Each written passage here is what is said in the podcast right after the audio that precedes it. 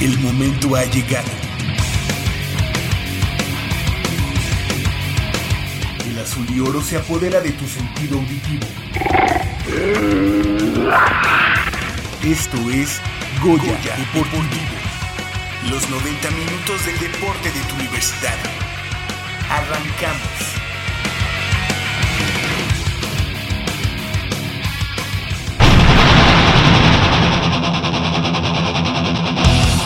Con 183 atletas, la UNAM acudirá a la Universidad Nacional 2016 que comienza este lunes en Guadalajara. Pumas Oro por el campeonato de la intermedia de UNEFA ante auténticos Tigres. Pumas busca asegurar el pase a la liguilla ante Querétaro.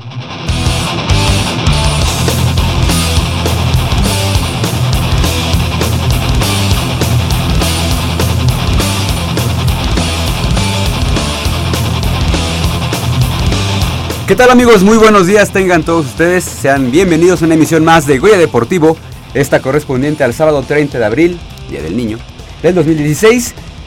Yo soy Armando Islas, los saludo de este lado de los controles y del otro lado del cristal, Crescencio Suárez y el productor que pues se anda paseando en las instalaciones de Radio UNAM. Tenemos mucha, mucha información y antes de comenzar quiero saludar a mis compañeras y amigas. Nayeli Rodríguez, ¿cómo estás Nayeli? Muy buenos días. ¿Qué tal? Muy buenos días a todos. Contenta de estar otro fin de semana con ustedes. Y bueno, eh, en esta edición creo que hay muchas noticias buenas. Entonces estoy bastante contenta por esta situación. Lo único malo serían los Pumas, pero independientemente de eso, creo que todas las demás noticias son muy buenas. Así es, Nayeli, ya estaremos hablando un poco de ellas más adelante. Úrsula Castillejos, buenos días, ¿cómo estás? Hola, buenos días a todos. Eh, pues con más información deportiva y ya lista para la universidad. Así es, exactamente, ya lo escuchábamos en el teaser. El día jueves, allá en el frontón cerrado, eh, estuvo presente la delegación deportiva que nos representará en la Universidad Nacional 2016. Y antes, ahora sí de comenzar, presentamos y saludamos a nuestra amiga Paulina Vázquez Beristain. Paulina, ¿cómo estás? Hola, muy buenos días a todos, muy bien, muchas gracias. Contenta de estar aquí un sábado más. Así es, y ya decíamos que estuvieron ahí en el frontón cerrado, ustedes dos, Nayeli y Nayeli no es cierto, Úrsula y Paulina. Y Nayeli en espíritu también. Exactamente, estuvo con ustedes, todos estuvimos ahí presentes en espíritu. Eh, en, la, en el abanderamiento de la Universidad Nacional, que ya decíamos, eh, estarán presentes la delegación universitaria con 187... 183. Qué bueno que me corrigen. 183 atletas. Eh, Qué bueno va a ser del, esta... Está por celebrarse del 1 al 15 de mayo, que estarán nuestras compañeras con, trayéndonos medallas de oro, ¿verdad? Exacto, y la UNAM participará en 18 deportes en los que se integran ajedrez, atletismo, baloncesto, béisbol, fútbol asociación, fútbol rápido, gimnasia aeróbica, alterofilia, judo, karate, taekwondo, tenis, tenis de mesa, tiro con arco, triatlón, voleibol, luchas asociadas, voleibol de sala y de playa, eh, y bueno, y algunas disciplinas de exhibición que este año se integran. Y bueno, la lucha asociada es eh, la disciplina que este año se incorpora como de exhibición. Contaron con la presencia del rector de la UNAM, Enrique Graue, así como de César Astudillo, secretario de Servicios a la Comunidad, y con las palabras de Mariana Dunig, eh, de Alterofilia, quien habló en nombre de la Delegación Deportiva Universitaria. Bueno, y cuéntenos qué tal estuvo el ambiente. Bueno, quitando un poco las palabras, ¿qué tal estuvo el ambiente? Este, los chicos cómo, cómo llegaron, bueno, ustedes como atletas. A mí es un evento que me gusta muchísimo, es como lo que es para, o sea, lo que hace real todo lo de la universidad, el regional y estatal, o sea, como que todo es parte de la fase competitiva, pero asistir al abanderamiento ya es como, ya falta nada, la emoción está como a, tope. Y bueno, a mí me gustan bastante estos eventos pero que nos platique Úrsula, abanderada de la escolta de universidad. No, pues está. Pues yo noté mucho entusiasmo en, en general en, los deportistas que estaban en las gradas cuando eh, el rector pidió que se pusieran de pie y que, que cantaran el himno y el Goya. Siento, o sea, yo noté mucha emoción de parte de todos. Y, o sea, es un, es un evento burocrático eh, por así decirlo, es, es como un trámite que ya se hace cada año. Pero, o sea, lo padre es que también el rector se involucra. Entonces, pues los deportistas tenemos chance de convivir un rato con el rector y al final se toma fotos con los deportistas. O sea, no es como que, ay, bueno, ya terminó, ya me voy y, y ya, ¿no? Sino que, o sea, es un evento como de integración. Entonces es lo, lo padre de ese evento. Eh, vamos bueno, a cambiar, no, vamos a vamos. cambiar de voz. Ah, por- sí, sí, ya es momento de cambiar de voz. Sí, fíjense que lamentablemente cuando no circula tu auto, también en fin de semana es complicado. Y a pesar de que este ahora ya es más cercano en donde estamos, pero bueno, con mucho gusto de estar aquí. Y bueno, lo que comentas Úrsula, muy, muy, muy bueno. La verdad es que sí es un evento, como lo dices, un, un acontecimiento más em, de las autoridades para con los eh, eh, estudiantes deportistas. Y siempre había sido el Estadio Olímpico Universitario, ya tiene, me parece que dos años, ya el siendo el frontón cerrado la sede. No, es el primer año. No, el segundo. Ajá, No, ya en alguna ocasión. Eh, bueno, habían sido dos o tres en, en el estadio, pero yo recuerdo, no recuerdo si fue para Veracruz o para Sinaloa, Como que también fue en el frontón al- cerrado, Ajá. abanderamiento. Pero, honestamente sí prefiero el frontón cerrado. Por el sol, ¿no? Sí, Pero es más significativo estar en el estadio, ¿no? o sea, sí, porque es más, pero es más grande y, al- y por lo mismo de que es más grande se ve más vacío y es como de, ay, pues vinimos muy poquitos, no hay nadie en las gradas. Y ayer Ah. sí se veía como, bueno, el jueves se veía Lleno. más lleno, ajá, como que dices, ay, hay más gente.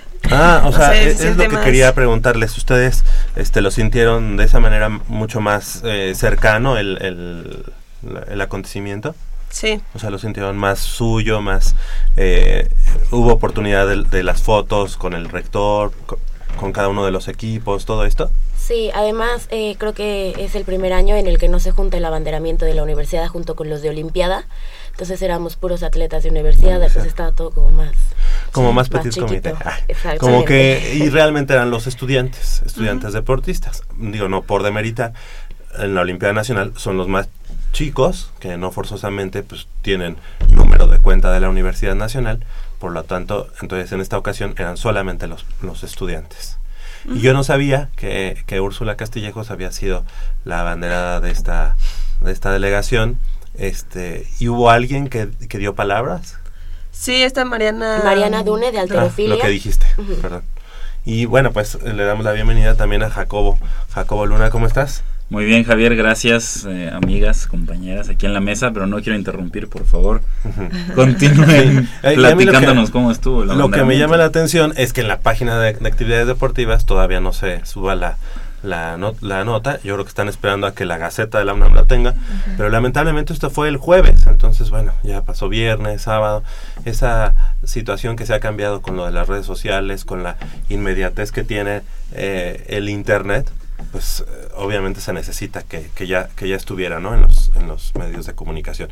Vamos a escuchar algo que prepararon los compañeros en la opción, eh, precisamente al respecto del el abanderamiento. ¿Nos esperamos un poco?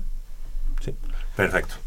Y bueno, pues... eh, México es un país que ha venido sufriendo una epidemia de falta de acción y de movimiento. 30% de la población infantil se considera obesa. 70% de la población adulta tiene alguna forma de obesidad. Y es por eso que la universidad tiene como parte de su proceso formativo que procurar de alguna forma imbuir en sus estudiantes la cultura por la actividad física.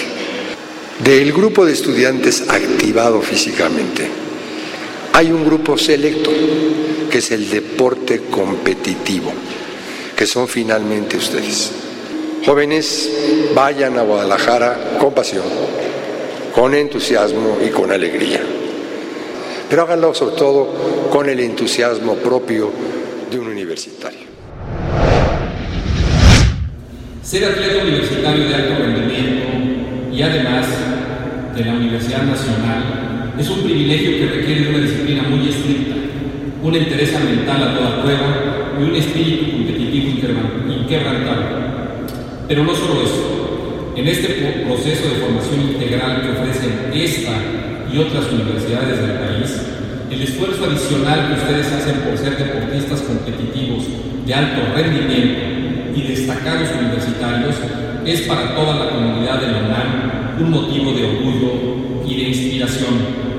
Por eso quiero pedirles especialmente a ustedes que son referentes en más de un sentido, no solo de la comunidad universitaria de la UNAM, sino de los jóvenes de México que aspiran a transformar este país, que den su mejor esfuerzo en esta universidad, pero también en su vida, en su familia, en su escuela, y que motiven cada vez más a jóvenes a seguir su ejemplo y a darle a este país la certeza de que personas como ustedes son y serán los líderes que detomarán los cambios que aún están pendientes en nuestro país, en cualquier ámbito de la vida profesional o deportiva que elijan seguir.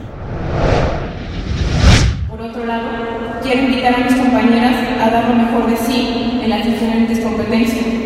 Todos tenemos una gran deuda con nosotros mismos, con nuestros entrenadores y con nuestra universidad. Debemos dar lo mejor que tenemos en la prueba deportiva que se acerca. Debemos saldar la deuda que generamos al sacrificar tantas horas diarias entrenando. El esfuerzo que hay que dar no solo en ese momento, sino al planificar tu día, guardarte el espacio, dejando otras cosas de lado. Además, debemos saldar la deuda con nuestros entrenadores, que se encuentran a nuestro lado todos los días, preocupándose por nuestro desarrollo. Y finalmente, la Universidad Nacional, que nos brinda este apoyo.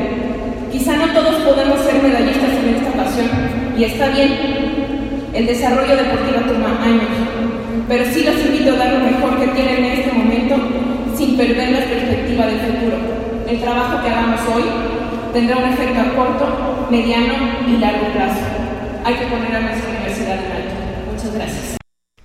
Pues ahí están las palabras, tanto del rector Enrique Graue como de eh, Mariana Dunge, que quien es pues la quien habló en nombre de la delegación deportiva universitaria.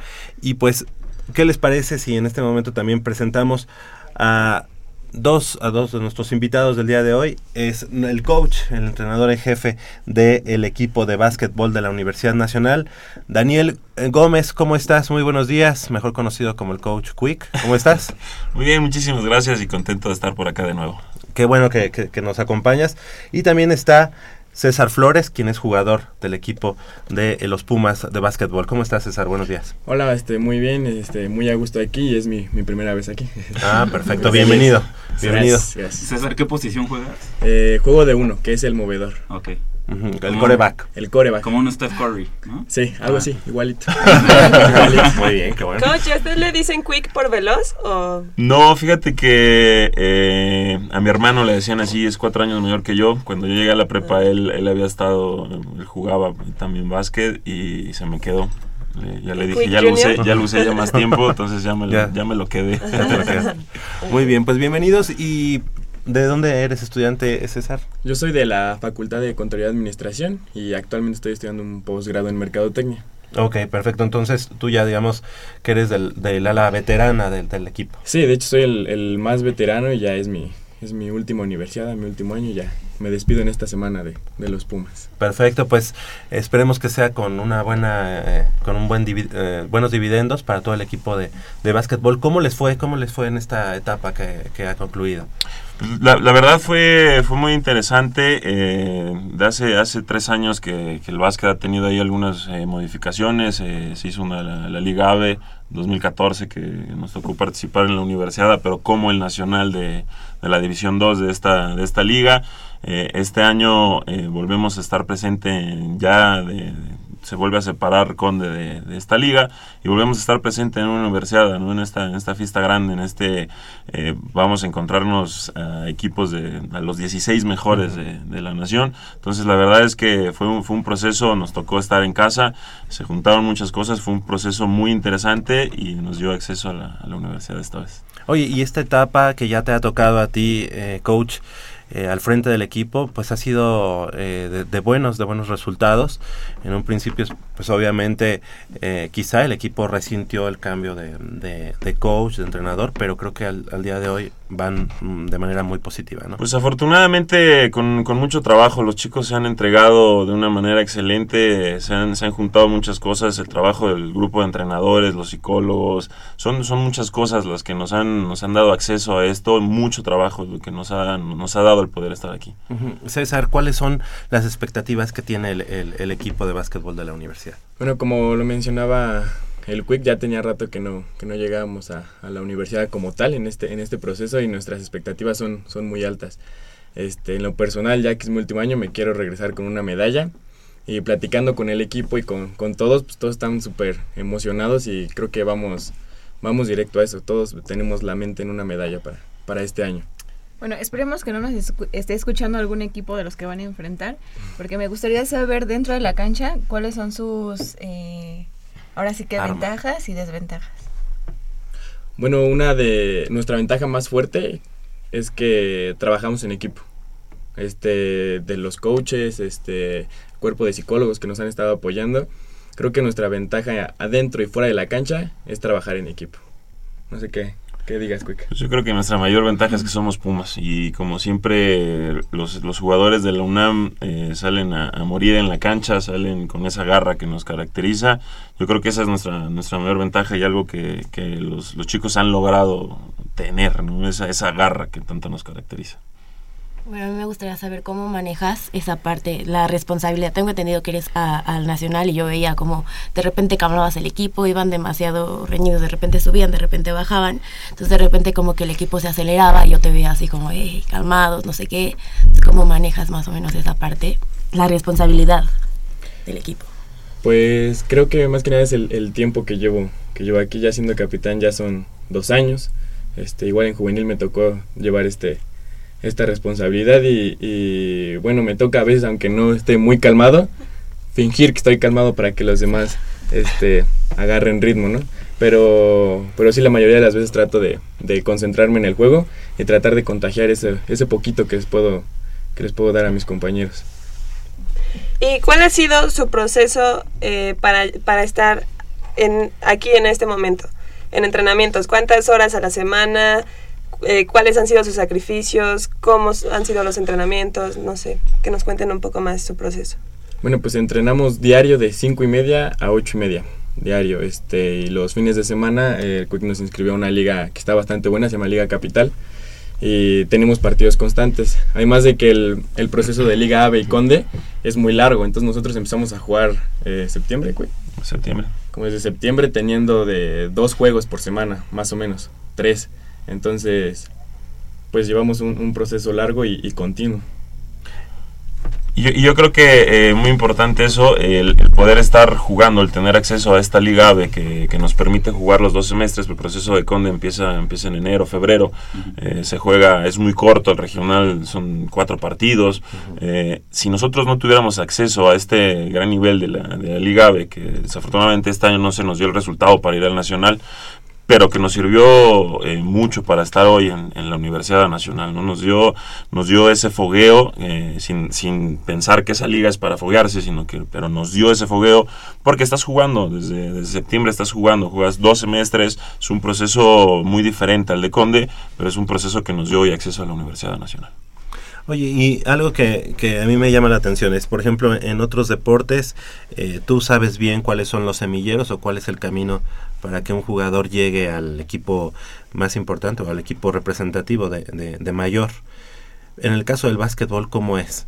Es decir, ustedes van a las canchas eh, o es el, el, estudiante que se acerca a, al equipo? Pues mira, nosotros nosotros eh, tenemos un proceso desde hace algunos años, lo hemos, bueno, cada año lo queremos mejorar, cada año lo hacemos mejor. Eh, hoy tenemos una escuela de una escuela de básquet que trabaja en el Deportivo Harpelú, que son las categorías más pequeñas. Eh, después siguen nuestras categorías que participan en, la Olimpiada Nacional y de ahí se sigue la cadenita, ¿no? que es toda esta etapa de la secundaria prepa Eh, y eh, ya para la Universidad Nacional, bueno, pues es, eh, son esos chicos que, que venimos, eh, como César, que viene trabajando desde la categoría juvenil, y más los que se suman entrando a la licenciatura por el examen, que, que, que es como conformamos, conformamos el equipo. Y siempre recordar ¿no? que somos el único deporte que, que deja de jugar a los 23 años. En el básquet, desde el 2006 que, que hicieron esta, esta modificación, y bueno, todos los deportes part- puedes participar a tus 27, 11 meses, nosotros 23 años, 11 meses. ¿no? Es, es un proceso Ujú. más corto.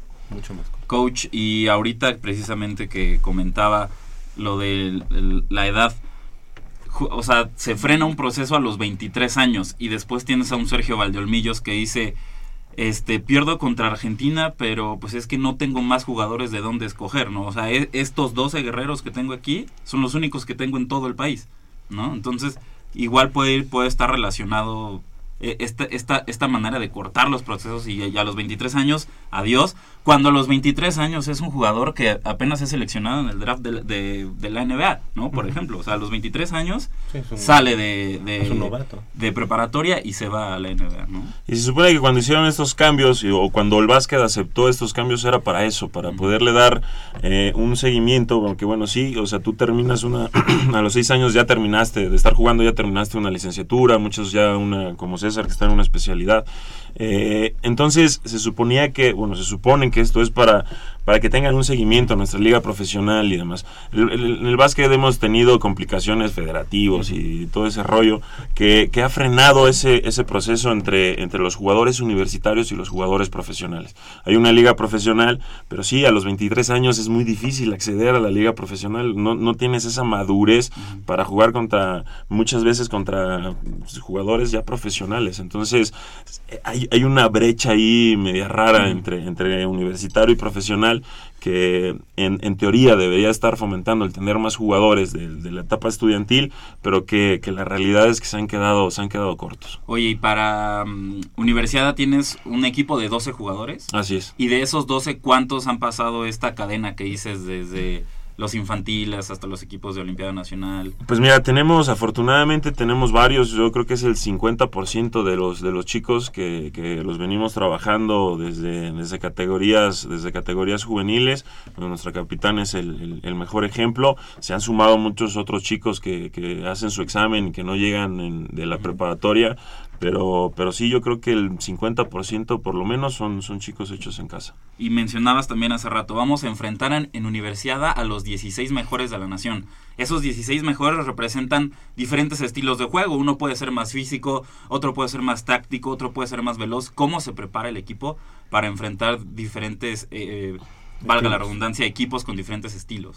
Pues mira, eh, sa- sabiendo, sabiendo esa variedad, eh, buscamos, no, no tenemos acceso muchas veces a, a juegos de este nivel, ¿no? O sea, por eso, por eso la universidad es tan rica, por eso el regional es tan rico, el llegar a esta, a este proceso eh, te deja tan satisfecho y te deja tan lleno porque eh, no hay otra manera de competir contra estos, eh, contra estos equipos, ¿no? Nos, nos vamos a jugar contra un equipo de Hermosillo, vamos a jugar contra un equipo de Chihuahua. Son equipos que no tenemos aquí a la vuelta de la esquina, que, que no podemos así como que echarles un fonazo, oye, vamos a jugar uno de práctica, que es imposible. Pero, pero el básquet eh, eh, es tan dinámico, es, es así que, que te permite prepararte para, para eso, equipos más grandes, equipos más... eh, y que tienes que, que llegar y, por ejemplo, el Hermosillo, ese equipo nunca lo hemos enfrentado, ¿no? Conocemos al, al, al Tec Chihuahua y tenemos algunas referencias de Hermosillo, pues a lo mejor ellos est- están igual que, que nosotros, ¿no? no Nunca nos hemos topado en, en ningún lado, entonces pues es un poquito, es, es esa chispa la que te hace vivir mejor ese juego, porque vas a enfrentar a un equipo donde tienes referencia, pero no lo conoces. Oye, y participar en una liga que es a largo plazo, ¿no? Ya lo decían, tres partidos por semana, empieza desde septiembre, jugamos todo el año. Eso los beneficia ya para jugar un torneo que es como un Sweet 16, que es eliminación directa a un solo partido. Sí, claro. ahorita va- vas a un proceso donde de- entras a grupos, ¿no? Son, son cuatro equipos, eh, clasifican dos. Entonces son, son tres días de, de competencia, no es como el regional que, que te avientas una doble jornada. Aquí tienes, tienes tu descanso, tienes tiempo de recuperarte, tienes eh, tiempo de ver a, a- a los equipos rivales y tienes ese proceso, ese primer proceso de, de grupos, ¿no? Son, son tres juegos seguidos. Eh, sí nos tenemos que que preparar diferente porque la, la carga física es mucho, mucho más fuerte eh, para tener tres seguiditos, prepararte para cuartos de final y seguir, seguir accediendo a este, a este proceso. Entonces sí, sí, sí, sí es complicado porque tienes que, que trabajar de manera paralela para estos dos torneos. Uno que te hace jugar dos, tres partidos por semana y el otro en donde tienes que estar listo para aguantar tres partidos muy fuertes seguidos. Fíjate que esto es uno de los programas en el que te- uno, bueno, en lo personal me doy cuenta que pues que han pasado algunos años ya al frente de esta emisión de Goya Deportivo, algunos, muy pocos, realmente somos jóvenes todos, porque parece que fue ayer cuando el Quick, que es ahora el coach, estaba de este lado, ¿no? Como capitán, viniste como capitán del, del equipo representativo de la Universidad Nacional y ahora eres el entrenador. ¿Cómo has visto ese, ese cambio, ese paso de ser jugador a entrenador en jefe y al día de hoy también que nos platica? Además, eres un entrenador muy joven, pues. Eh, pero, ¿cómo es que has visto eso y cómo está hoy el básquetbol a diferencia de cuando tú fuiste el, el capitán? Mira, eh, sí, sí ha sido un proceso eh, muy grato para mí. Eh, se, se me dio la oportunidad bastante joven de, de acceder a, a ser el entrenador en jefe. Yo cada que vengo aquí se me pone chinita la piel porque aquí fue donde me avisaron que iba a ser capitán del equipo. Fue, fue, fue sorpresa. Yo no, yo no sabía. Estaba Eh, Alfredo Nocamendi, Estaba Alfredo Alfredo. Nocamendi, él fue el que, el que, el que me invitó. Me dijo, vente, vamos a un programa de radio y este y de la nada me, me- me avisaron me avisaron acá entonces para mí fue muy grato pa- cada que vengo aquí se me Qué bueno, me gracias. re- recuerda esa, esa parte me siento de casa este y bueno este este proceso eh, pues para, para el básquet de la UNAM fue, fue, ha sido largo, me ha tocado, como dices, verlo desde, desde jugador, como capitán del equipo, a, a- a llegar entrenador en jefe, entrenador de, de categorías menores. Y bueno, no ha cambiado mucho, no ha cambiado muchas cosas. Hemos, hemos buscado el, tener esta liga, yo insisto, el tener la liga AVE a nosotros eh, nos hubiera encantado en, en mi generación. Cuando, cuando participábamos, nosotros nos pagábamos viajes a Puebla, nos pagábamos viajes a lugares cercanos donde había equipos de nivel para poder tener este fogueo que no que les comentaba yo que no tenemos durante todo el año, que nos teníamos que esperar a que llegara la etapa regional, la etapa estatal para, para empezar a jugar. Eh, y, y yo creo que esa, esa ha sido la, la mayor diferencia de, de- de procesos anteriores a- al proceso al proceso actual, ¿no? En esta parte en donde nosotros no becamos, donde nosotros no podemos escoger chicos y, y traerlos, pero sí enseñarles a los chicos que, que quieren y que llegan, que a pesar de que no les damos una beca, a pesar de que no les damos, están en la mejor universidad, están en la, en la mejor universidad de América Latina, y eso, eso es un compromiso y eso es una responsabilidad muy grande que tienen que, que para poder acceder a este equipo tienen que saberlo y tienen que respetar todos esos años, todo, todo, todo lo, lo que carga este, este Puma. Entonces, eh, esa parte no ha cambiado, esa parte sigue siendo la misma, seguimos trabajando con, con los chicos, el que quiere, el que quiere estar, el mejor es el que está, eh, porque no es fácil eh, en la universidad ser estudiante deportista, siempre, siempre tienes que estar lidiando con profes que les da igual que hagas deporte, que a veces hasta al contrario, ¿no? Te, te dicen, ¿quieres hacer deporte? Pues deja mi materia, porque si no... Entonces, esas cosas que tienen que, que lidiar nuestros chicos, eh, nosotros las sabemos y las valoramos. Esa parte no ha cambiado, pero la parte deportiva, la que sí ha cambiado, es ese trabajo, esa dedicación que están los chicos dispuestos a dar para, para llevar la escuela, de, de tener su avance académico y poder, y poder seguir accediendo a universidades nacionales como estas. Pues esperemos que, que, bueno, realmente ya para nosotros son unos, son unos triunfadores, el hecho de representar a la universidad, de hacerlo con dignidad, como dices, y que además sean estudiantes eh, de, de la, de la máxima casa de estudios, para nosotros ya es un honor, así como tenemos además a dos exponentes más, dos deportistas más aquí en el programa de radio. Eh, y pues que haya el mejor, el mayor de los éxitos allá en, la universidad. Saben ya, como ya nos comentabas, un equipo de Hermosillo, otro de Chihuahua, alguien más. Puebla, la. No, eh, que también seguramente es, es- Sí, sí, es, es uno. eh, de hecho, está como. Está en el primer lugar en el grupo A. Estamos en el grupo A. Ya sabes que lo van sembrando ese petín. Bueno, el año pasado fue en Puebla que se quedó la, la medalla de oro. Entonces, por eso es la UPAEP que está en, en- en ese lugar. Entonces, son, son equipos, equipos muy fuertes, pero equipos que van a conocer a los Pumas. Perfecto, exacto. César, algo que, que tú quisieras decirle a, pues a la afición Puma, a la, a la, a la gente que nos está escuchando, ¿qué podemos esperar del equipo? equipo Pumas de la universidad en el, en el básquetbol. Un deporte además tan emblemático, ¿no? Tan, tan popular y que lamentablemente aquí en México, como muchos otros deportes, que se han quedado pues este no sé en pago por evento por ahí Sí. perdidos en la en la este en la programación de la Tienes ahí el esporádico que transmite ESPN, Ajá. pero los seis que Pues- transmiten que transmiten diario por cable, pues necesitas pagar Sí, mil pesos extra la temporada, una cosa así.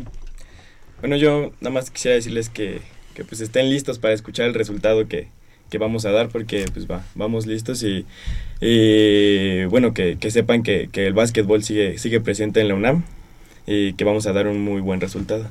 Y si no, por lo menos vamos a dar todo lo mejor de nosotros. Eso, eso debe ser un, un hecho y deben estar seguros, seguros todos de que vamos a eso. claro Oye César, y ahorita eh, durante estas últimas semanas previo ya a la universidad, universidad ¿trabajaron en los fundamentos básicos del básquetbol? ¿O cómo, ¿O cómo fue la preparación? Si fue más física, si fue sobre los fundamentos. Y te pregunto esto, porque muchas veces el conocer los fundamentos básicos del básquetbol puede hacer la diferencia entre ganar el campeonato o perderlo. ¿No? Puede ser, este, tienes menos de 5 segundos en el reloj, te pasan la bola y no la agarras con las dos manos, quieres, no sé, lucirte Sí. y la pierdes y ahí y ahí acaba todo. ¿no? No, sí, practicamos mucho, mucho eso. La parte física siempre la tenemos y conforme a la, a la etapa en la que tenemos es más fuerte o le dedicamos más tiempo o menos tiempo. Y a esa parte de los fundamentos tratamos de, como de hacerla diario, hacemos, este, ponemos en práctica ese, esos cinco segundos que dices o ese tiempo más controlado. Entonces, a lo largo de los entrenamientos ponemos varios escenarios de juego. Y creo que nos ha servido bastante. Obviamente sí nos equivocamos al principio, pero vamos disminuyendo el número de errores gracias a ese tipo de entrenamientos, que vamos poniendo situaciones de juego en cada entrenamiento. Entonces creo que eso nos ha ayudado bastante. En tu caso que nos platicaba Quick eh, que tú estás desde juvenil, es decir, seguramente un jugador que ya llega a juvenil a ser parte de una selección es porque desde niño practicó básquetbol. ¿Fue, fue tu caso? Sí, yo juego desde los 11 años. Tuve, bueno, mi familia to- toda, toda juega, mi papá, mi hermana, mi mamá es entrenadora de básquetbol. Entonces pues, ya estaba como, como hecho que Encaminado. tenía que, que, que jugar básquet, ¿no? Y de repente en el CCH se me da la oportunidad de ir a, a entrenar al frontón cerrado.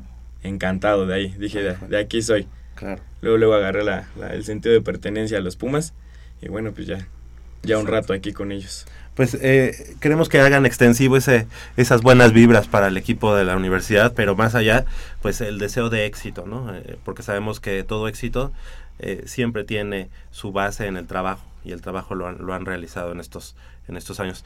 Eh, te, te queremos agradecer mucho que hayas eh, venido esta mañana, coach. eh, se me hace raro decir- Hoy, antes de que antes de que entráramos, le dije, ¿cómo te llamas? Coach Daniel Gómez. ¿Verdad? Daniel Gómez, muchas gracias por haber venido esta mañana. No, hombre, al contrario, muchísimas gracias. Como les digo, yo me siento, me siento de casa. Es un gusto poder estar, estar de nuevo con ustedes. No me quiero ir sin agradecer eh, que quede no nada más a los chicos, sino al grupo de trabajo, a nuestro, a nuestro preparador físico, el coach Rentería, Víctor Casolis, eh, Raúl, eh, Maciel. Todo este grupo es un, es un trabajo muy, muy, muy grande. A los chicos que terminan, que terminan este, este año su proceso con nosotros. Y bueno, nuestro capitán que, que, que tiene, que tiene bastante tiempo dedicándole a esto. Ujú. No me quiero ir sin, sin darle las gracias porque yo se los dije la última charla que tuvimos. Me da gusto que, que se terminen, que se vayan dejándoles una universidad a los chicos que están llegando. Claro. Ahorita que hablabas del coach Rentería, eh, se lo piratearon del americano, ¿no? De allá, de allá, de allá- de allá lo jalamos y acá lo tenemos trabajando. bien, qué en bueno, qué bueno. Y César Flores, estudiante de la Facultad de Contaduría y Administración, ya en Posgrado. una especialidad. Pues aviéntate la maestría, el doctorado, para que todavía tengas chance o ya... Ya no puedo, por lo Por que mencionaba de la edad. Ah, sí. Yo ya es, mi- es mi, mi último año que quisiera meter algo más. Ajá. Que a lo mejor sí quiero meterlo, pero pues ya, para el básquet ya. Oye, Ya, ¿y eso no hay, no sé, marcha atrás, vuelta de No, manera. no, no, no hay manera. Es, es, es una determinación que tomó FISU, la, la Federación Internacional. Ah, ok. Eh, el básquet la, la aceptó y, y- y desde el apegó. 2006. A los Así 23 años, o sea, imagínate. 23 años, 11 Pues cámbiate de deporte. Los siguientes tres años. Que se vaya a tenis o que se vaya a la- gimnasia. Necesita una pareja para Sí, doble. por favor. Muchas gracias, César Flores, que sigan los éxitos y bueno, pues aquí los esperamos a su regreso a la Universidad Nacional. Gracias, gracias, gracias por invitarme. el equipo de básquetbol, bueno, parte del equipo de básquetbol de la Universidad Nacional y eh, estamos, vamos a hacer una breve pausa aquí en Goya Deportivo y regresamos con mucha más información. Antes de irme, cuando lo entrevistamos al coach eh, al coach Daniel, al coach Quick, todavía estaba Rodrigo de Buen, que bueno, él ya él, él, ya estaba él ya estaba grande. De hecho todos le hablábamos de usted. Le mandábamos un, un, un saludo al, al, buen abuelo Rodrigo de Buen. Él sí ya está grande.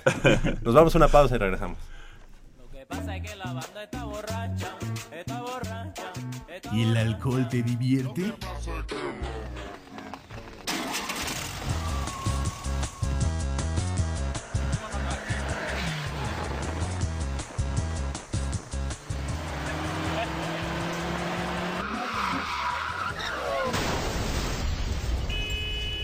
Seas una estadística más.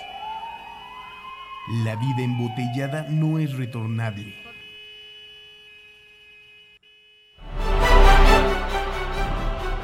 ...54 disciplinas deportivas...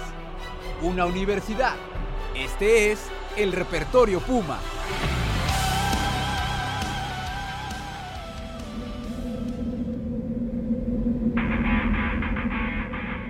Defensa y ataque con una espada, florete o un arma similar.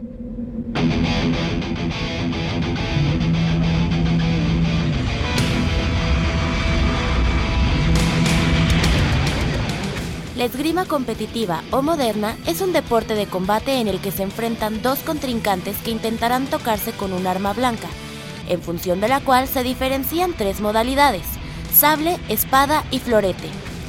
Los participantes reciben el nombre de tiradores y el objetivo es tocar al otro tirador. Para definir esta acción en combate se usa la palabra toucher, que significa tocar en francés. En cuanto a los tipos de armas, se deben de tener siempre el mismo peso, configuración y longitud, para que haya igualdad entre los tiradores. Son armas muy ligeras, notablemente inferiores al de las espadas históricas que alguna vez se usaron. Angélica Larios Delgado, entrenadora y presidenta de la Asociación de Esgrima en la UNAM y Olímpica en Beijing 2008, explica a grandes rasgos el origen y evolución de la disciplina como arte marcial al deporte las diferentes armas que se utilizan, así como las zonas de toque permitidas. La esgrima viene del, duelo y dejó de ser así pues hace muchísimos años cuando se prohibió que cada quien se hiciera justicia por su propia mano. Dejó de ser este era era en ese momento era una especie de pues sí, de, de, justicia, de tú ibas y retabas a alguien a duelo, pues incluso a veces era muerte. Después se hizo deportiva, existe otra esgrima que es la esgrima clásica, que lo hacen un poquito este, con armas este, más realistas y demás, pero, pero efectivamente esa, esa aquí en México no tiene ni siquiera mucho, mucho conocimiento. La esgrima como deportiva como tal son tres armas, florete, espada y sable. Cada una de ellas tiene su origen en un, en un arma este, antigua diferente, el sable, el sable de caballería, la espada, este, la espada de, ataque en combate y el florete viene del, mosquete. Entonces cada una en su evolución de la técnica se fue diferenciando en la forma de toque y en la zona válida de toque. Espada y, espada y florete son las dos armas que el toque se vale de punta y sable es la única que se vale de corte. El florete, la zona válida es el tronco la espada es todo el cuerpo, incluido cabeza, manos y pies. El sable, la zona válida, es el tronco, brazos y careta. Y te digo, esta es la única que el, toque vale de, de corte, filo contra filo.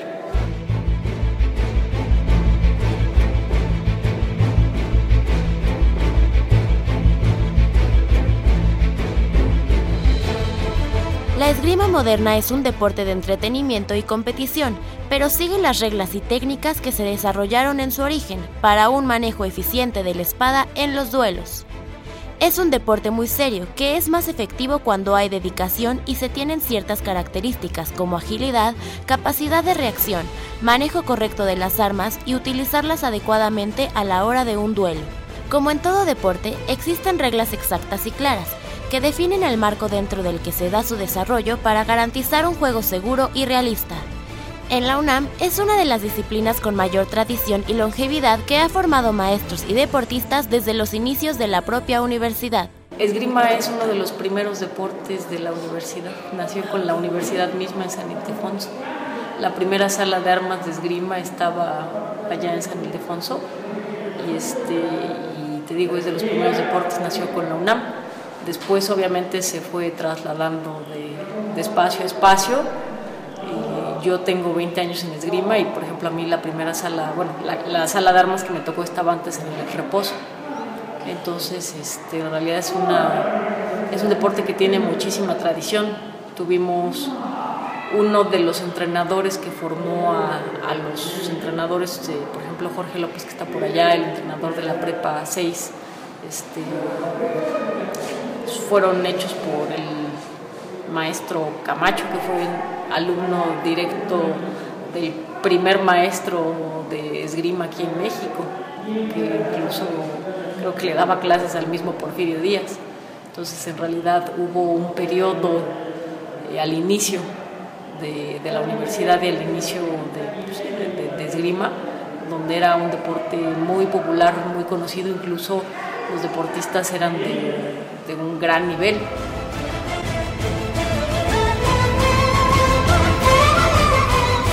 Aunque dentro de la UNAM, a lo largo de tanto tiempo, la esgrima ha tenido altas y bajas, continúa como uno de los deportes representativos de esta institución. La sala de armas actual, ubicada en el frontón cerrado de Ciudad Universitaria, tiene ya nueve años y cuenta con todo el equipo necesario para la práctica eficiente de esta actividad. Para practicarlo no se requiere de requisitos físicos específicos. Como en la mayoría de las disciplinas, el gusto y la tenacidad son los factores clave de los entrenamientos. La profesora Angélica Larios explica lo que se necesita para pertenecer al equipo de esgrima de la UNAM. Nosotros ahorita este, tenemos eh, atención a los universitarios. Para los universitarios es gratuito, como todas las actividades dentro de la universidad. Lo único que tienen que hacer es este, cumplir con su requisito de inscripción, darse de alta en Red Puma y hacer el trámite de credencial. Eh, yo en particular les pido que vengan por lo menos tres veces a la semana, si no ya no los recibo. Eh, ¿Qué más? Eh, tenemos el programa de extensión infantil. Recibimos niños a partir de los seis años en adelante. Eh, para ellos sí hay un costo porque son externos y también tienen que hacer su trámite de credencial, inscripción.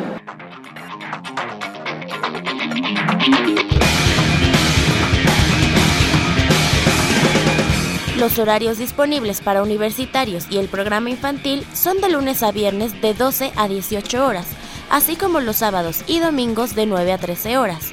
Los entrenadores a cargo de la disciplina son Angélica Larios y Jorge López, ambos con décadas de experiencia en la esgrima dentro de la universidad.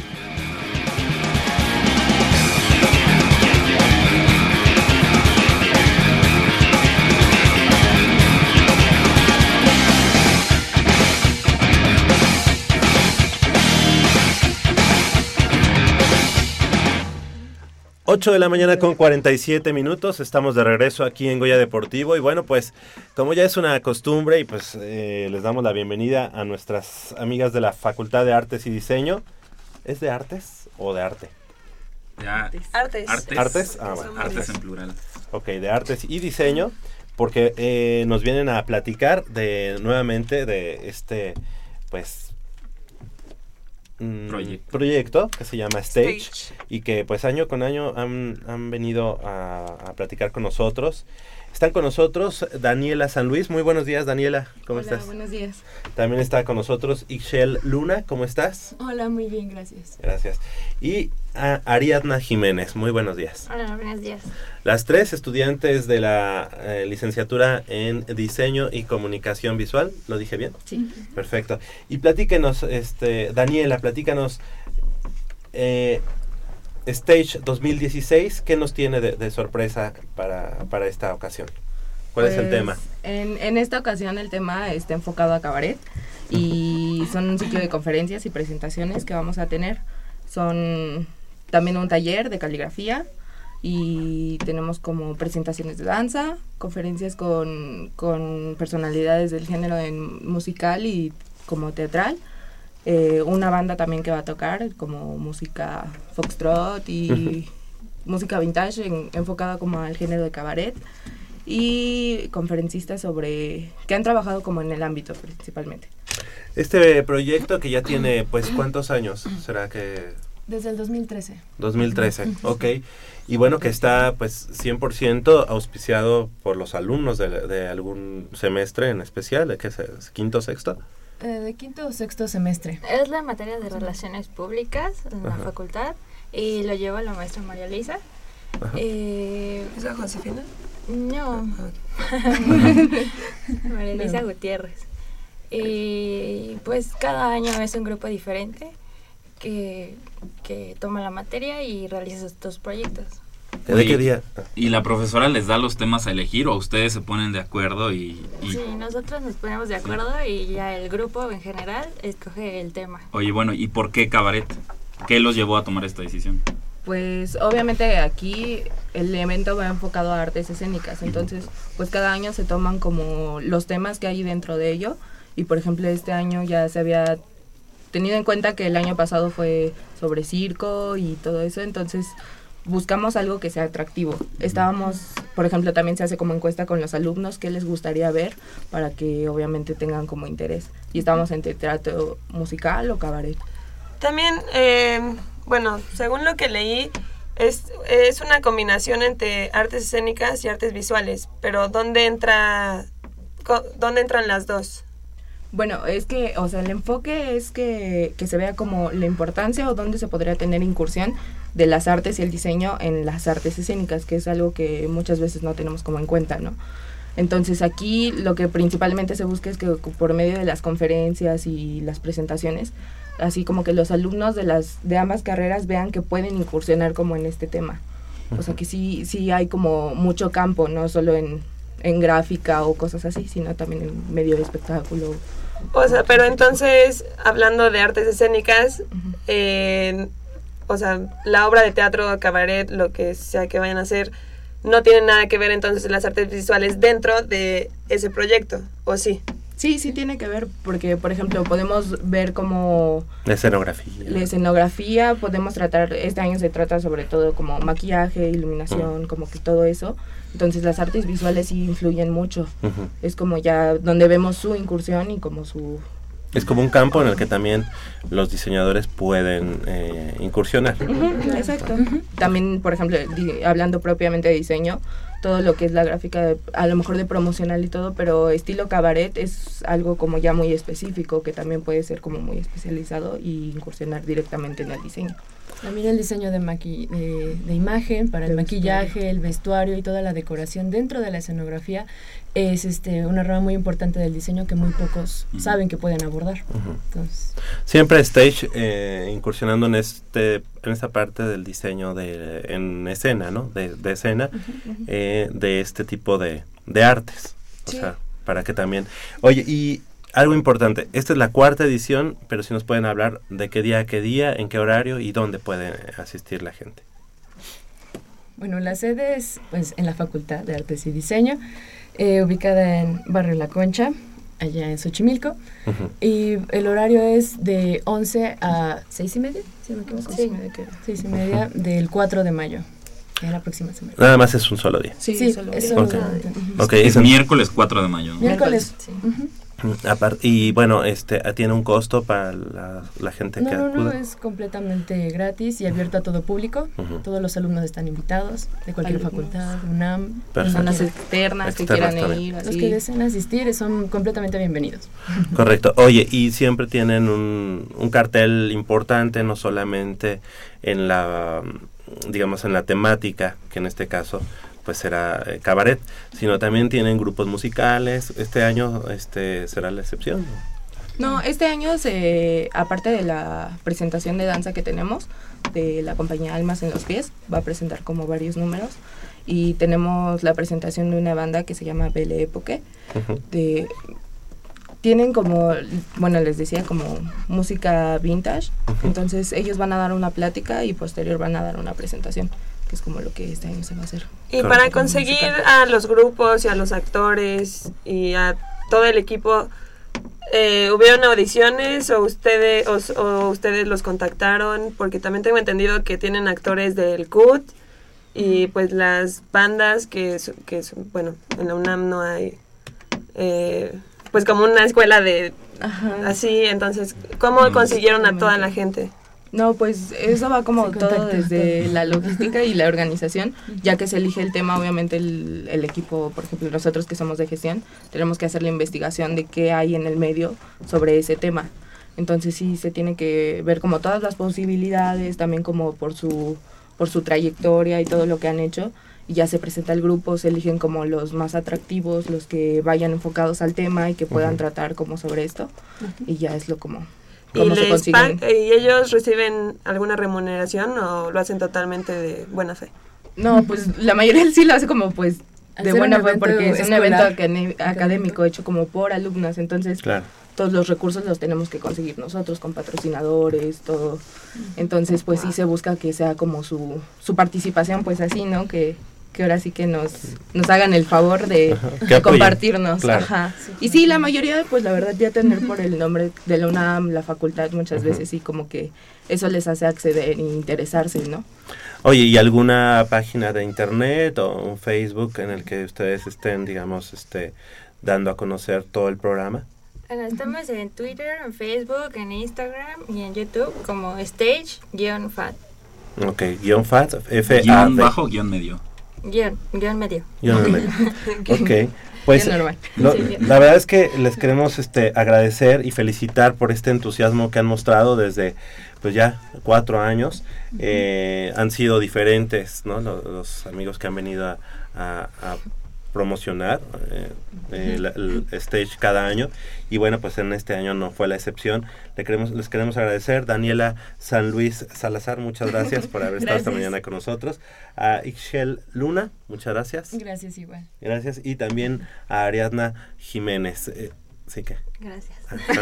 Eh, no, yo solo eh, invitar a la gente en que, a que en verdad asistan a este evento porque pues es mucho esfuerzo el que se necesita y como nos comentaban nuestras compañeras, pues buscar patrocinios, buscar gente que quiera eh, formar parte de esto, más los diseños, más todo lo que se tenga que hacer. Y pues yo lo vivo diario, día a día en en pues mi carrera que es teatro que hay que estar buscando y taloneándole. Entonces creo que es un evento que va a estar muy padre y ojalá y puedan asistir Claro. Sí, sí, sí. Ahí sí necesitan también. Este, eh, También Úrsula ya- nos puede apoyar. ya tenemos aquí muchos- mi comercial, ella, no, ella es parte, ella es parte también de, de la aquí. de teatro. Sí, sí, sí. Muchas gracias chicas, que haya mucho éxito y bueno pues esperemos que, que después nos puedan retroalimentar de cómo les fue. Claro, que sí. Claro, muchas gracias Muchas por el gracias. espacio y todo. Al contrario. Saludos ahí en la Facultad de Artes y Diseño de la Universidad Nacional Autónoma de México y entonces nos vamos a una breve pausa aquí en Goya Deportivo y regresamos con la información del fútbol americano, pues hoy hay final y semifinal. Mmm, está buenísima. Papá, ¿qué estás viendo? No, no, no, no, es nada. Estoy viendo mi Facebook, mi amor. Pero ese no es tu face. Sí, ya sé, pero por favor no le vayas a decir a tu mamá. ¿Qué es lo que no me tiene que decir, eh? ¿Eh? ¿Otra vez? P- perdóname, por más que intento no puedo dejar de verla. La pasión por el deporte también causa adicción. www.deportes.unam.mx Noticias, videos, convocatorias, medicina del deporte y mucho más. www.deportes.unam.mx El deporte de la UNAM también está en la web. Goya Deportivo, la voz del deporte universitario.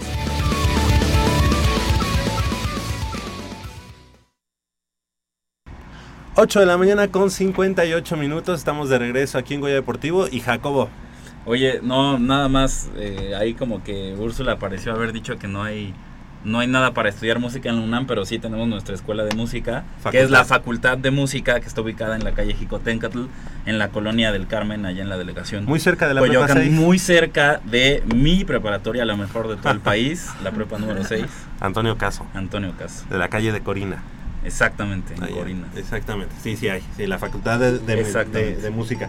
Oye, y bueno, pues el día de hoy, hoy en punto de las 12, al mediodía, el equipo de Pumas Oro enfrentando al conjunto de los auténticos Tigres de la Universidad Autónoma de Nuevo León en lo que será pues la final de la intermedia 2016 de ONEFA, un partido de poder a poder y en el que los dos conjuntos pues estarán buscando eh, en el caso de auténticos Tigres el tetracampeonato, en el caso de Pumas Oro, pues regresar el cetro a la Universidad Nacional Autónoma de México después de algunos años eh, que, que, pues, que lo ha tenido los auténticos Tigres, ¿no? Le damos la bienvenida también a nuestro productor de este lado del micrófono. Así es, Javier, los auténticos Tigres que pueden este sábado ser tricampeones de la, de la especialidad. No iniciaron bien del torneo, ya lo habíamos comentado, con No, dos tetracampeones. derrotas- tetracampeones, cierto.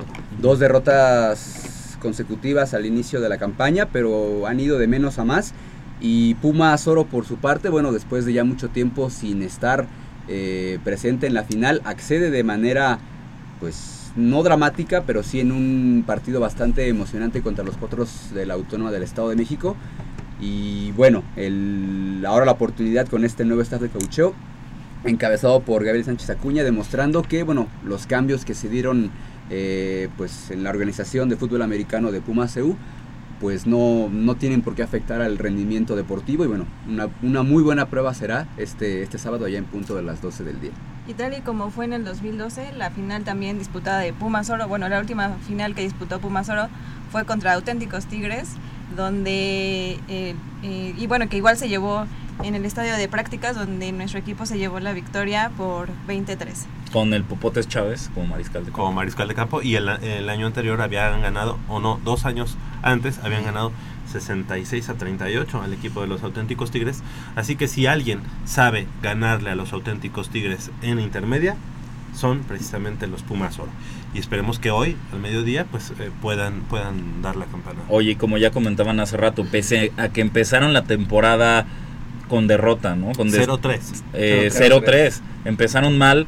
Finalmente se edificó bien este proyecto desde la base, con fundamentos sólidos, con cimientos que le permitieron a los jugadores crecer, desarrollar su mejor potencial a lo largo de la temporada y ahora se ve reflejado en esta instancia que es en la gran final. Y qué mejor manera de empezar este proyecto para Gabriel Sánchez Acuña, el nuevo head coach, mejor conocido como Black, que con un campeonato, decir, miren, mi primera temporada sí la pasé mal al principio, pero sentamos las bases de un proyecto exitoso que a la postre terminó por coronarse en mi primera temporada. Y eso le da créditos a él como head coach y a su staff de coacheo para seguir trabajando a futuro y para consolidarse y regresar a los Pumas eh, como este, este bastión en la categoría intermedia que perdieron Perdón precisamente. que, que había dicho 0-3, yo pensé que habías, ibas a, a- a platicar de la situación que se dio con los auténticos Tigres y dije que habían iniciado 0-3, 0 ganados, 3 Ah. perdidos, pero no. Pero sí el caso- empezaron los Pumas perdiendo el primer partido de la temporada. No. No. No. Solamente perdieron contra los, linces. y fue el segundo partido. El segundo, sí. Pero sí. que en temporada regular eh, vencieron a Tigres. A Tigres. En un partido también muy, muy cerrado, ¿no? La, la verdad es que las victorias de Pumas Oro no han sido del todo fáciles, ¿no? El caso de Potros eh, contra Potros Salvajes, el caso de Auténticos Tigres, en ese caso, y el, la derrota ante Linces, ¿no? Pero el día de hoy creo que Pumas Oro viene como el equipo a lo mejor que sí ha tenido una temporada mucho mejor a la de los auténticos Tigres, pero creo que auténticos Tigres llega mayor de manera embalada. Sí, sobre todo porque en las semifinales se eliminó a los linces de la, Autónoma, de la, del Valle de México, el equipo actual campeón. Y me parece que venir de menos a más en la temporada ha fortalecido al equipo norteño. Sabemos que los auténticos Tigres cuando vienen a la Ciudad de México nos bajan su rendimiento, pero también hay que decir que los auténticos Tigres ya han ganado en intermedia en el campo de, de Pumas Oro. Entonces realmente no, no, no creo que vaya a ser tan fácil para el equipo de Pumas Oro. Sin embargo, eh, me parece que la localía, eh, evidentemente eh, el horario, porque los auténticos Tigres están ac- acostumbrados a jugar a las 7 de la noche.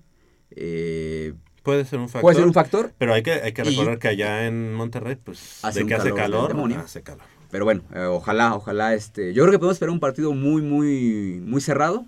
Espero que no se vayan a tiempos extra. No, no. Espero que no. Espero que no. Pero bueno, Yo creo que necesitarán hacer muchos ajustes. El equipo de Pumas oro en la defensiva. Eh, vimos como un partido que ya tenían en, prácticamente en la bolsa. En el último cuarto, pues se pusieron a tres puntos el equipo de los eh, Potros Salvajes. Y pues eh, la verdad es que hizo ver su suerte al conjunto de los Pumas oro. Yo creo que el día de hoy, si quiere el, el conjunto universitario eh, ceñirse la corona, deberá pues emplearse a fondo en la defensiva. La, ofensiva creo que tiene, tiene con qué, pero la defensiva, eh, a mi manera de ver, ha dejado que desear eh, en los últimos, en los últimos partidos y prácticamente en el último cuarto, ¿no? Precisamente en ese partido que mencionaba, esa derrota temprana en la temporada contra los Linces, fueron prácticamente errores de la defensiva, que a la ofensiva ya no le quedó eh, tiempo para tratar de sacar adelante el partido, pero sí fue factor importante esos errores o esa falta de concentración en cuanto a la defensiva, lo que terminó por quitarle aquella victoria mm, a los Pumas. Y también esperamos que el panorama no tenga que definirse como, como, como aquella vez. semana. Ah. eh, que fue un Ave María faltando segundos. Esperemos, digo, es espectacular, claro que es espectacular y qué mejor que se defina así una final, pero esperemos que el, el- el desarrollo del partido no nos lleve a esta instancia. Queremos unos Pumas que, que sean lo- el mejor equipo durante los cuatro cuartos y que para el, y para que el último cuarto no tengan que pasar estos, estos apuros y estos apremios que han pasado a lo Seguro. largo de la temporada. Algo que eso que comentas muy muy importante, eh, ese- esa jugada de Ave María que le dio a final de cuentas la localía en este, Ujú. en este en el partido pasado ante ante los potros salvajes fue fue fundamental, ¿no? O sea, y no puedes estar eh, supeditado a una jugada de de, de esa- de ese nivel. Oye, son las 9 de la mañana con 6 minutos. Vamos a... eh, ah, ok, perfecto. Oye, pero no van a pasar al aire o sí? No, ok. Todos los que quieran participar para llevarse un par de boletos para el próximo martes, Pumas contra Táchira, van a ser eh, eh, vía telefónica, pero no al 55 36 89 89, sino que al 56 82 28 12. 56 82 28 12, ahí van a llamarnos y los tres, los, eh, bueno, nos van a dar sus... Sin este, comentario no hay boleto, Ajá, sus comentarios. sin comentario no hay Y bo- y queremos uno extenso, ¿eh? y Nada de- posteriormente aquí se van a sacar los tres ganadores. Exactamente. Pero nada de, va- de arriba los Pumas van a ganar. ¿eh? Queremos un comentario extenso que nos digan Oye, por qué con- los Pumas van a ganar. con carnita, con carnita. 56-82. Que, que le echen tantito cecito, no de arriba los Pumas, no. Queremos escucharlos bien, qué piensan, qué, qué es, qué es lo que esperan de, de- esa del martes. acidez en tus comentarios de que le echen cecito. 5682 2812, llámenos y los que nos den un comentario quiere decir que quieren participar en los, en los pares de boletos y aquí sacaremos con nuestras manos santas este, a los tres ganadores. Y bueno, eso es en la conferencia número uno, el equipo de Pumas Oro.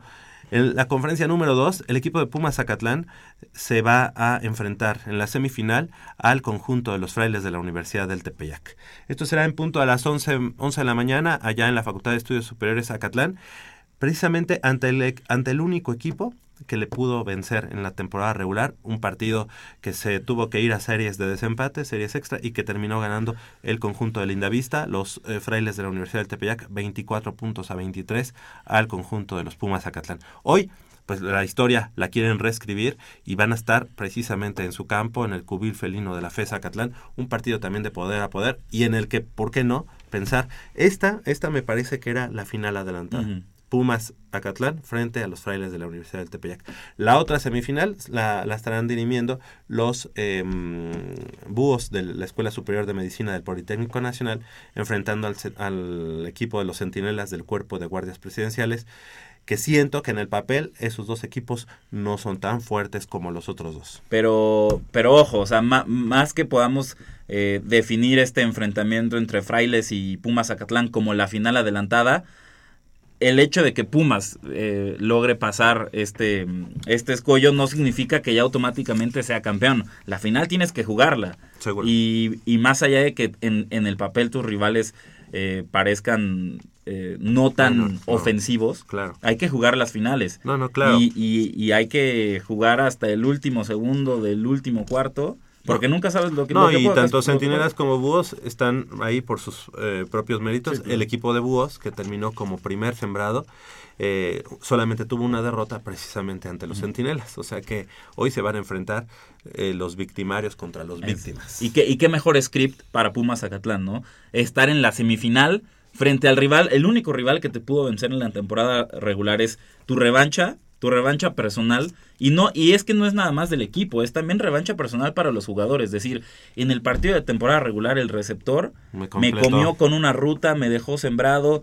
Hoy en la semifinal no me la va a hacer. Entonces es un escenario bastante emotivo, em, padre para los jugadores, para los papás, para el equipo de Pumas Zacatlán que están a nada de llegar a la gran final. Exactamente, eso será en punto de las 11 de la mañana. Lamentablemente se empalman estos dos partidos, la el partido final entre Pumas y Auténticos Tigres y entre Pumas Zacatlán y el conjunto de los Frailes de la Universidad del Tepeyac. Eso semifinal de la conferencia número 2, 11 de la mañana, allá en la FES Zacatlán y en el Roberto Tapatío Méndez el partido final.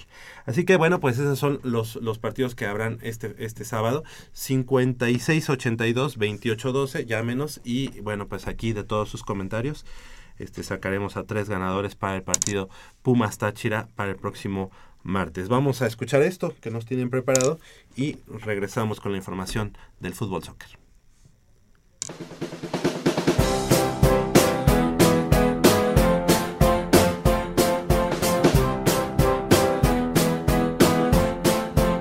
Porque a todos nos pasa, pero nadie cuenta, las novelas del deporte.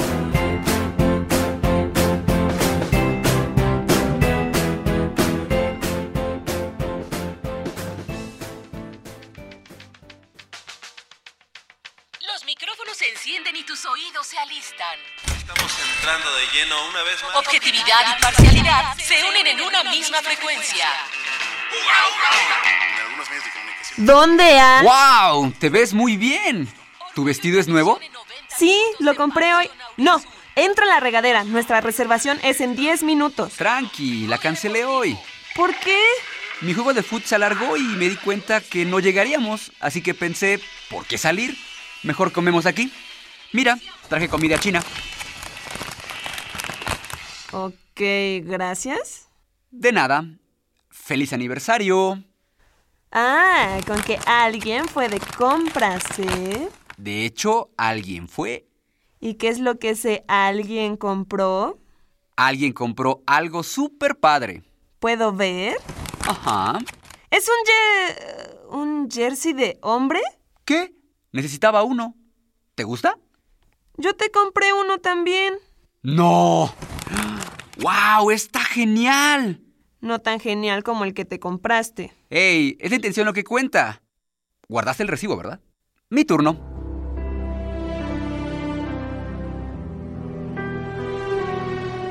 Lucía Flores, ¿te casarías conmigo? ¿Qué? Me di cuenta que no tuve tiempo de comprarte algo, así que pensé que el mejor regalo sería yo.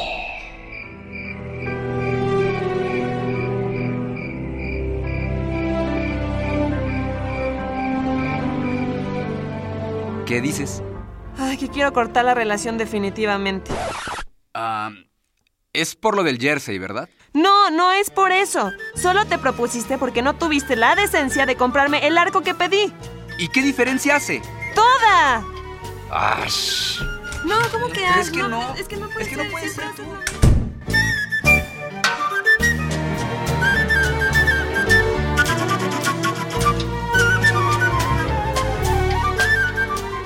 sí, tú. Nueve de la mañana con 13 minutos, estamos de regreso aquí en Goya Deportivo, 5682-2812, llámenos, déjenos un comentario, como dice eh, Jacobo, con seso.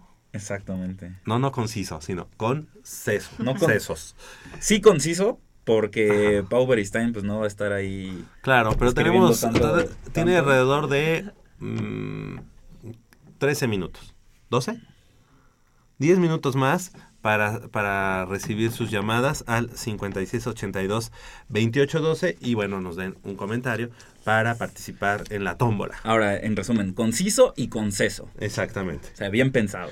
Oye, bueno, pues primero, primero lo primero. Pumas pierde ante Táchira 1-0. La verdad es que creo que le salió Barato. barato al equipo de los Pumas, pero creo que este resultado nos da toda la oportunidad de avanzar. Mira, me, me da mucha lástima que el señor Polo García de León no nos haya podido acompañar porque él estaba enojadísimo del partido que dieron los Pumas. O sea, estaba indignado el señor. No, además, eh, yo cuando leí sus comentarios, este, yo como no pude ver el partido, estaba yo fuera de México, eh, yo me imaginaba que a Pumas lo estaban No, deshaciendo. el señor estaba indignado por un partido en Sudamérica. Está bien, es, el, es, es Táchira, el, el flan de, de tu grupo y que a la postre fue el segundo peor... em, Calificado. se-. Calificado en segundo lugar, valga la, la redundancia.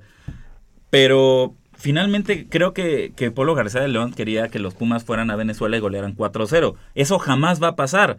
Digo, exceptuando, exceptuando la goleada que le metió Chivas a Boca en el partido de ida en Copa Libertadores, dime otro equipo mexicano que en esta en fase de eliminación directa en Copa Libertadores haya goleado en el partido en el partido de ida o de vuelta, no sé cómo quieras, jugado en Sudamérica. No, no. No, no, no lo hay. Ninguno. No lo hay. Táchira se ha enfrentado seis veces a equipos mexicanos. Cuatro han sido contra los Pumas. Y esas, y es, y de esas, de esos seis enfrentamientos contra partidos, eh, contra equipos Mexicanos. mexicanos, esas, las cuatro victorias que tiene, pues han sido de esos cuatro partidos contra los Pumas. Es decir, sí era el, sí lo podríamos eh, calificar como el flan del grupo. Pero ya en, en- en instancia de eliminación directa en unos octavos de final, la historia era completamente diferente. Y ahora los Pumas, ¿cuál, para poner, para poner así el panorama bien claro sobre la mesa. Si no logras ganar de visita en Sudamérica, ¿cuál es el resultado que mejor te conviene? El 1-0. El 0-0. El Por 0-0, porque finalmente si Ah, no no, anotas, sí, si, no, anotas, no te hacen gol, ¿no? Aquí Y- el problema es que si, si Táchira viene y, eh, y anota un gol, entonces Pumas Sí, tiene que ir por, por tres. De hecho, ah, yo sí estoy un poco en desacuerdo contigo porque yo creo que Pum- o sea, Pumas le ganó dos veces a Táchira en fases anterior, en la fase anterior, ¿no? Sí. Entonces, Una. El, el partido que se jugó y- en Ciudad Universitaria. Porque allá también se Allá perdió perdió. 2-0. Bueno, pero igual creo que Pumas llegó un tanto confiado de ahí está Chira, este ya le ganamos, es el flan del grupo, es el segundo mejor clasificado, nosotros somos el segundo mejor, ajá. Creo que llegaron un poco con esa con esa mentalidad, porque sí debieron haber llegado, igual y no a golear 4-0, pero por lo menos a ganar 1-0. No, pues 1-0 ya, o sea, te lo firmo, ya digo, ya es sería hubiera Es- sido es- genial. Es que Sí, precisamente o sea, por tampoco esa... no digo que golear, pero con esa mentalidad de, ok, voy yo por el no 1-0 yo no esperaba que, que. Pumas ganara, Yo pero sí tampoco. pensaba que se traía el empate. No, Sí, la derrota, hay que decirlo, la, la derrota estaba en el presupuesto. Por más que haya sido Táchira y que lo hayas goleado en tu casa y que lo hayas enfrentado dos veces en fase de grupos y que ya sabes más o menos cómo juega, la derrota, por supuesto, que estaba en el, en el, en el presupuesto. Y esta mentalidad, como la que dice Úrsula, es creo la que tomó el señor Polo García de León eh, al decir, ah, pues es Táchira, no trae nada, ahora vamos con equipo completo allá y les vamos a ganar 3-0. No, o sea, la historia de verdad es completamente diferente. Y se juega diferente, Y, ¿no? se juega diferente, ya, ya no es lo mismo que en fase de grupos. Lo juegas diferente, lo vives diferente. Además que el arbitraje también También influyó, también inf- Hasta el- los, los comentaristas en su momento dijeron, y bueno, ¿sí será árbitro o no? Porque sí, o sea, había... Comprendes que hay errores que cualquiera puede cometer, pero sí había unos que eran evidentes, tenía dos pasos la jugada y, y marcaba cosas que no Pero muy, este localista. Ah, sí. Pero, pero así, así va a ser en, de, eh, en toda esta, ya en esta fase de la Copa Libertadores. Así va a ser para los Pumas. Y, Siempre y- y lo siento si hiero susceptibilidades o lo que sea, pero así va a ser. Con el ar- arbitraje en contra jugando en Sudamérica. eh, cuando en el, rival, en el papel tu rival luce mucho menor, pues no, te vas a dar cuenta que jugando allá en su casa con el apoyo de su afición, va a ser completamente complicado eh, tratar de, de sacar un resultado como el que quiere Polo García de León de 3-0 en la ida para ya nada más llegar a Seúl y cuidar el resultado. No se, no se puede. Eh, y lo del arbitraje, el, el tipo que mete el gol debió, haber, debió haber sido expulsado con la patada que le mete a Alejandro Castro, que era de cárcel y para suspenderlo dos años del fútbol, la verdad. Y, pero todo empieza desde el perrito. ¿Cómo me explicas que en un estadio de fútbol profesional, que La tienes Copa accesos controlados, que tienes policía, que tienes seguridad al 100%, se pueda meter un perro a la cancha? ¿El perro de quién? Pues o sea, bonito, el Sí, o sea, estadio Está bueno. necesita un perro que lo cuide. Pues no, o sea, empezando desde ahí, dices, esto es el fútbol sudamericano y esto es a lo que se van a enfrentar los Pumas si es que quieren eh, llegar hasta la final de la Copa Libertadores. Levantarla, A levantarla. toda esta situación, creo que lo que más indignado tiene Jacobo es que Polo no haya venido. Es que- Eran sí, las 3 eso de me la tiene mañana, enojado. Eran las 3 de la mañana y Jacobo, no, ¿cómo crees que no vas a ir? Me despertó con sus mensajes, la verdad. Ajá, en el chat que tenemos. La verdad es que sí, este, sí extrañamos a Polo porque ahorita tendríamos bastante sabor en, en este momento. Yo creo que el 1-0 sí es peligroso. Sí, yo Es peligroso para Pumas, pero yo confío en que aquí, en que aquí, hay- aquí, aunque nos metan un gol, yo creo que les metemos cuatro. O sea, no, no es imposible, pero sí ya nos, nos deja en una posición como de, ay, güey, nos meten uno más y pues hay que talonearle todavía más y... Sí, es, es peligroso. Sí. ¿no? Y lo que yo creo que pasó el un que poco que meter en- uno. allá en Sudamérica es que eh, a pesar de, pues no sé, de las técnicas, bueno, de las jugadas técnicas que haya, la cancha estaba de muy malas condiciones. O Seguro, sea, sí. independ- eh, bueno, aparte del clima, eh, mandaban la pel- el balón, botaba y se iba para otro Sí, para- lado. O sea, entonces... Sí, las canchas están es, es- muy es mal, que ¿no? son varios factores. es el arbitraje, es la cancha. Es, es- es- clima. tienes todo en contra a- cuando vas a jugar en Sudamérica. ¿no? Claro. Y, si, y si lo tienes en contra en una, en una fase de grupos y se te hace complicado, ahora imagínate en unos octavos de final, en unos cuartos de final, ya no digamos en una semifinal. ¿no? Y de la final, pues bueno. 5682 2812 llámenos, déjenos un, un comentario con respecto a los Pumas y este pasará a la tómbola para los tres ganadores Exacto. del partido Pero de todo eso de que la cancha y el arbitraje y que, ay, no jugamos bien o lo que sea, siento que son pretextos, porque igual, el, si tienes un buen equipo y buenos jugadores, en cualquier situación puedes sacar un partido. O sea, sí, tal vez te va a costar más trabajo, va a ser más duro, vas a tener que lidiar contra mil obstáculos, Pero pero, de que lo puedes, Sí o sea, sí influye. pero no podemos tener la pen- mentalidad de, ay, por eso perdió Pumas, por el arbitraje y por la cancha. No, no, no, No, no. eso. No, no, Estamos no. poniendo como los puntos que hayan sido factor por los que Pumas no haya sacado una ventaja. Y ahora, si Pumas tiene la, sí, pues la, tiene que sacar ventaja en el sentido de que van a, bueno, las jugadas de, la jugada, el partido se hace de vuelta en casa, entonces tienen que sacar provecho a esa situación. Ahora, Sí. mira, para ponerlo en contexto, ¿tú crees que los aficionados del Bayern Múnich están indignados con su equipo porque perdieron en la semifinal de ida 1-0 en España? ¿Tú crees que están indignados No, como está. Polo García de León? Es Por que- supuesto que no. No están ni enojados ni nada. ¿Por qué? Porque saben que así es. Porque saben que aunque tienen estrellas de talla mundial y tienen a Pep Guardiola como entrenador, pues saben que así es y que enfrente el, el rival cuenta. ¿No? O sea, ma- más allá de que sea Táchira y el sea el flan y sea el peor, lo que quieras, el rival cuenta. Ahora, bueno, O sea, ahora te voy a decir, digo, Táchira no es un equipazo, pero digo, no es no equipazo, pero, tampoco. pero no, pe- pero, oye, pero para ponerlo así ma- más, o menos Ajá. como en, en perspectiva, Oye, pero yo a lo que voy es, Táchira no es mal equipo. no es mal equipo, ¿no? Para nada. O sea, que el segundo peor. y no sé Pero, pero hazlo entender al señor Polo García de León. No, no, no, no es este, No, no, pero los estoy en sí contra. son mucho aquí. más superiores que el Táchira.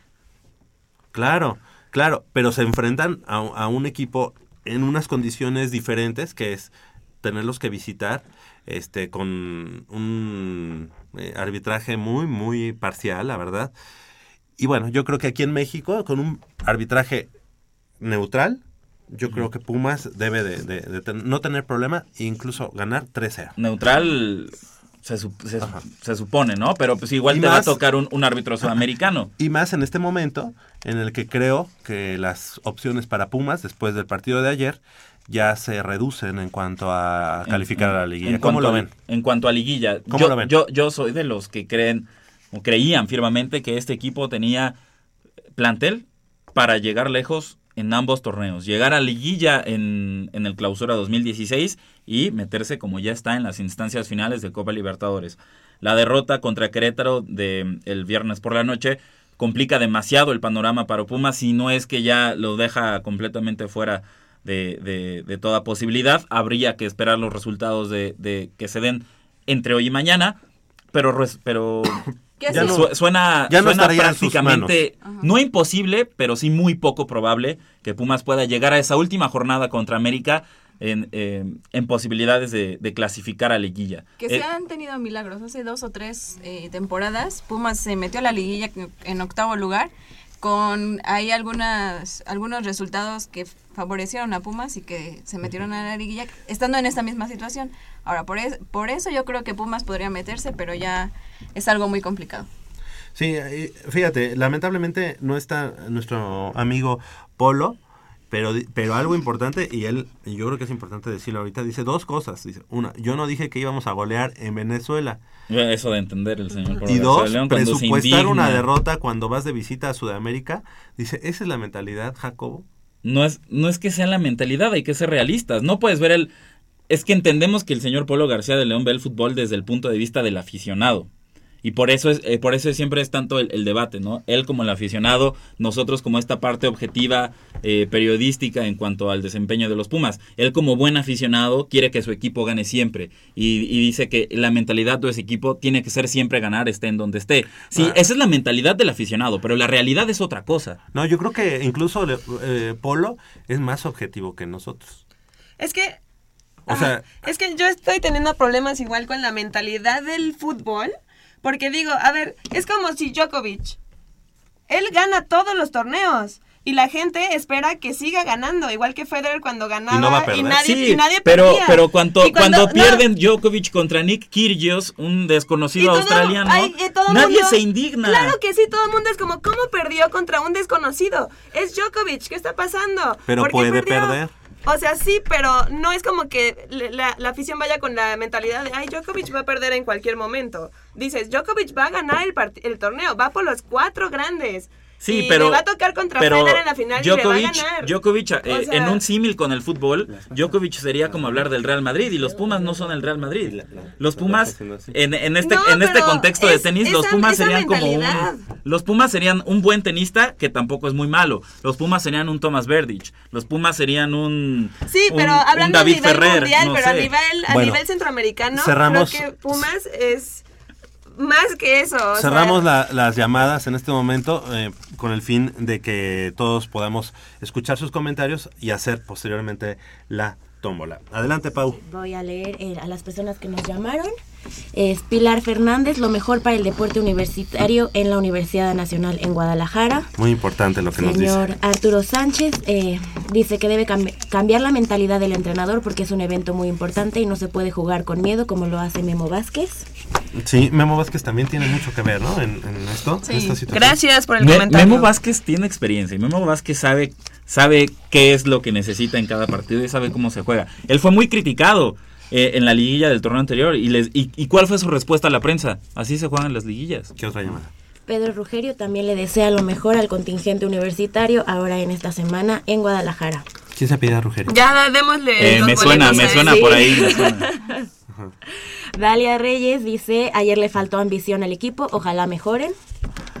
Sí, sí. Eh, Jorge Arroyo Valle dice que la situación está complicada para clasificar entre los ocho mejores en la liguilla, pero que les desea lo mejor. Pues sí, le Se agradecen este, esta- este tipo de Yo creo que in- ¿eh? independientemente de esto, yo creo que si quieres, yo hago lo. yo- Ah, ok. ajá, para rápido. Bueno, eh, Marco Pineda opina que ayer debieron haber asegurado su lugar en la liguilla y no depender de otros equipos para la clasificación. Exacto. Oye, pero Pumas todavía tiene la opción, ¿no? Tiene Sí. la opción. Este, Francisco Javier Rodríguez dice Pumas debe ganar y aprovechar la localía y la afición Puma. Así es, gracias. Jueguen aquí en Seúl. Oye, yo haciendo comentarios de cada, de cada pregunta, ¿no? Marco Antonio Franco Ramírez dice el deporte amateur da la cara por los universitarios, en el soccer hay paga y van muy mal. Estoy Van mal, ajá, van mal. De acuerdo. Sí, claro, van, no, no van mal. No van mal. No van mal. están en, la- en los octavos de. Pero no están teniendo los resultados que deberían. Lo que La- pasa la- es de que- verdad que este año es de luz comparado con los tres años de oscuridad que vivimos. Seguro. Y por último, Jesús Quintanar Alcalá dice que la clasificación se puso difícil, pero seguiremos apoyando y por lo pronto ganaremos contra Táchira. Sí. Yo digo que- Buen- buenos comentarios, caray. Buenos comentarios. Eso se agradece. Fue- Muchas Son gracias. extensos, pero Mu- pues no muchas gracias, de verdad. Y además, yo aquí veía que llamadas. estabas comadreando. Yo dije, ¿por qué? Estaba risa y risa y no sé qué. Así sí, señor, yo también opino lo mismo. Sí, ¿verdad que Me sí? preguntan Y que qué entonces, opino del partido de ayer y yo muy mal. Muy mal, Muy mal. Sí, no puede ser, estoy indignada. A ver, adelante. Tú, la primera, a ver, este, Jacobo. Tu mano, no, no, tu mano no es santa, pero bueno. No es santa. El segundo es nuestra compañera Úrsula y el tercero nuestra compañera Nayeli. Adelante. Pues los primeros son para Úrsula Castillejo. Ah, no. Ah. Jesús Quintanar Alcalá. Ok, él ya tiene su par de boletos. Marco Pineda. Marco Pineda. Y Francisco Javier El Maza Rodríguez. No, no, Ah, no es el Maza, es Francisco Javier Rodríguez. Perfecto, todos ellos ya, bueno, ellos tres ya tienen su par de boletos para el próximo martes, que el equipo de los Pumas se enfrentan al Táchira, ya de regreso, ya para, para ir, irse a la, a la semifinal. Ok, los volvemos a nombrar. Jesús Quintanar Alcalá, Francisco Javier Rodríguez y... Marco Pineda. Perfecto. Perfecto. Eh, eh, ¿Cómo va a ser la mecánica de entrega? Este ve en por Twitter o Facebook daremos la dinámica porque no, No, no, no, no, no, porque No, no, no, si, sale- Mario, y si Quintanar no tiene Facebook. No, bueno, es que nuestro productor se fue y qué Bueno, vamos a ok, entonces el, el lunes, Nadie va a ir a dar los boletos como siempre. ¿por qué no así como que le echas el gritito a Armando Islas? Antes de que nos vayamos, nos vamos despidiendo del otro lado del micrófono. Crescencio Suárez en la operación de los controles técnicos. Ahorita les decimos la mecánica de entrega. Este, Jacobo, Jacobo Luna, gracias. Gracias. Eh, el mejor resultado para traerse de Venezuela era el 0-0. Nos traemos un 0 unos- Ah, un 1 a 0 en contra. No es, no es el peor panorama. Y en CU seguro podemos remontar. Gracias, Úrsula. Muchas gracias a todos. eh, que tengan un excelente Día del Niño. Gracias, Pau. Muchas gracias a todos. Lo mejor para la final eh, Pumas Oro en un ratito y nos vemos hasta dentro de dos semanas. Dos semanas porque te vas, exactamente. Nos vamos. Nayeli. Gracias. Los boletos se van a dar en la dirección general. De actividades. Ah, bueno, de Bueno, actividades del deporte DGDU, universitario. DGDU, eh, desde el lunes, bueno, pueden recogerlo el lunes o martes, de 10 a 3 y de Cinco a ocho. A 8. Sí, pero este el martes yo creo que ya Bueno, de 5 a sí. 8 ya no, sino no, no. solamente en la mañana. Sí. Entonces lunes y martes ahí en la DGDU, que es Dirección General de Deporte Universitario. Con Yo soy Javier. Chávez Posadas, les agradezco el favor de su atención, no sin antes invitarlos y recordarles que el próximo sábado en punto a las 8 de la mañana tenemos una cita aquí con 90 minutos de Deporte Universitario, Deporte de la máxima casa de estudios. Hasta la próxima. Hasta la vista.